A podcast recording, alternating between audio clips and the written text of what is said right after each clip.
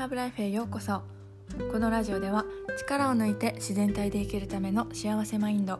自分に向き合う植物療法そして海外生活の学びをお届けしています。皆さんこんにちは。今日はどんな気分でお過ごしでしょうか？え昨日私散歩していたら久しぶりに大きな虹を見ました。ちょっとしたことなんですけどあのすごく嬉しかったです。寒いからあんまり外に出なくなってるんですけど最近。うん、でもやっぱり外に出るとねちょっと変化が感じられて楽しいなと思いました。今日はなんかいいことがあるかな。そんな気がしております。はい。今週は、えー、幸せをテーマに4日間毎日ラジオの更新をしています。今日は最終日です。で今日は最後にですねお知らせもありますのでよかったら最後まで是非お付き合いください。はいというわけで、えー、今日のラジオは「自分らしさがヒント」というお話をします、えー、幸せの形は人それぞれとよく言いますし、まあ、聞いたことがある方も多いと思うんですけど、うん、私ははい、全くもって その通りだなといつも思ってます。で、まあ、例えば私はあのイタリアンがすごい好きで、まあ、ピザとかパスタとかをこう誰かと一緒にね食べに行くことがすごく好きでして、うん、で美味しいイタリアンのお店とか見つけるとねすごくハッピーになれるんですけど私のパートナーはチーズがねすごい苦手で。でピザとか美味しくないって眉間がシワシワになるくらいすごく 嫌そうな顔するんですよ。あんな美味しいもの食べられないの信じられんなって思ったりするんですけどでも私が感じる幸せが必ずしも他の人も同じように幸せかっていうと、うん、そうではないし人それぞれ好きなもの嫌いなものがあるのと同じように幸せも人それぞれの形があって、うん、何が自分にとって幸せなのか幸せじゃないのかっていうのをきちんと知っておくことが大切だなと思います。で、まあ、人それぞれに、まあ、一人一人にねあの特別な幸せの形っていうのがあの必ずあると私は思ってます。でそれを自分で知らなかったらやっぱり周りの人の幸せを自分にとっての幸せなんだっていう風に勘違いしてしまう可能性もあると思います例えば周りの人が周りの同級生とかがね大学進学していたら自分もなんかそうしなきゃいけないのかなってなんとなくそうすることが正解なんじゃないかなって思ったりとかね。周りの人が結婚し始めたりとかマイホーム建て始めたりしていたらあ自分も早く結婚しなきゃいけないのかなって感じたりとかね、うん、でしかもこの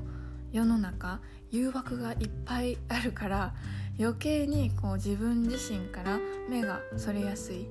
うん、ブレやすいです。今これが流行っててみんな持ってますよ。これ知らないと損ですよ。何歳からはこれこれをしましょうとかね、うん、自分の幸せが何かっていうのを知らずに、まあ、そこがぼやっとしているとこう頭のもう何が大事な情報かがわからないからやっぱり全ての情報を取り入れようとしまうんですよね。うん、だからこそそもそも自分の幸せ自分に合った幸せな生き方って何なのかっていうのを明確に自覚していれば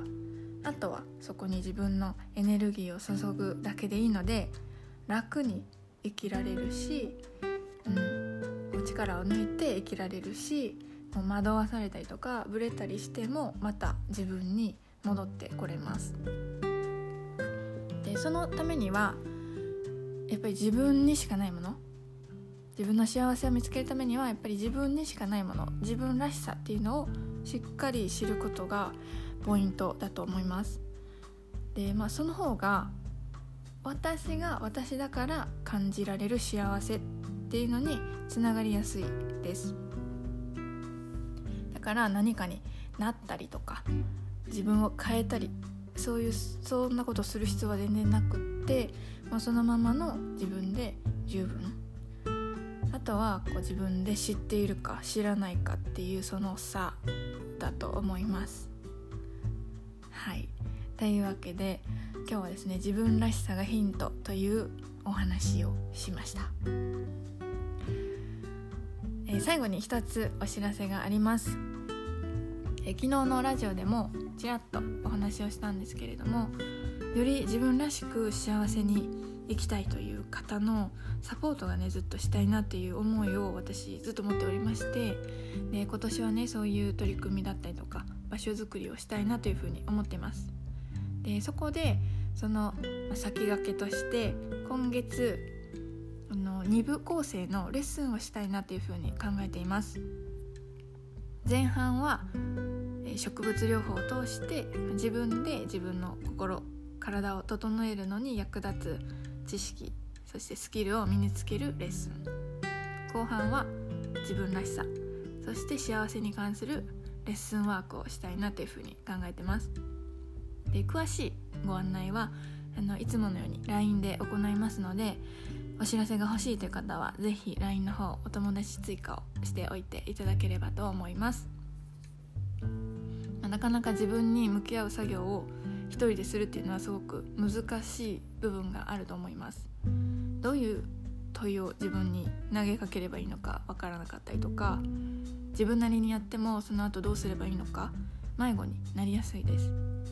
うん、で私もね過去にそういう経験があったので、うん、自分の幸せのためにきちんと自分に向き合う時間を作りたいと本気で思われる方のサポートを私も全力でしたいなと思ってます。長くなりましたが最後まで聞いてくださってありがとうございました。今日も自分に優しく素敵な一日をお過ごしください。